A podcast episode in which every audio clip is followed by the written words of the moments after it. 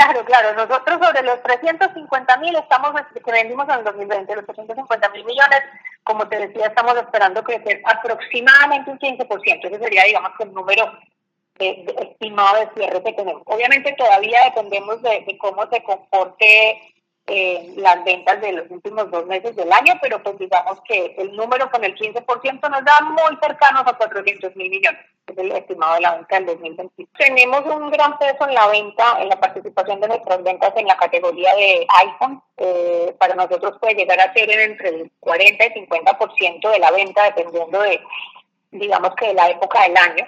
Eh, ahora, por ejemplo, con el lanzamiento que tuvimos recientemente, eh, se nos vuelve bastante más relevante el tema de la participación de iPhone sobre la venta con el lanzamiento del iPhone 13 eh, y todos los productos y los dispositivos que se lanzaron recientemente por Apple nos van a ser muy posiblemente más o menos el 50 al 55% de la venta para el cierre del año. Eh, para nosotros las otras categorías de dispositivos también son bastante relevantes. El, el tema de Mac, nuestros, nuestros equipos Mac son bastante relevantes no solo para el cliente en nuestras tiendas, sino para el cliente del canal corporativo. Nosotros atendemos empresas de todos los tamaños en este canal de, corporativo y ese cliente demanda bastante equipos Mac, entonces para nosotros también es una categoría bastante importante.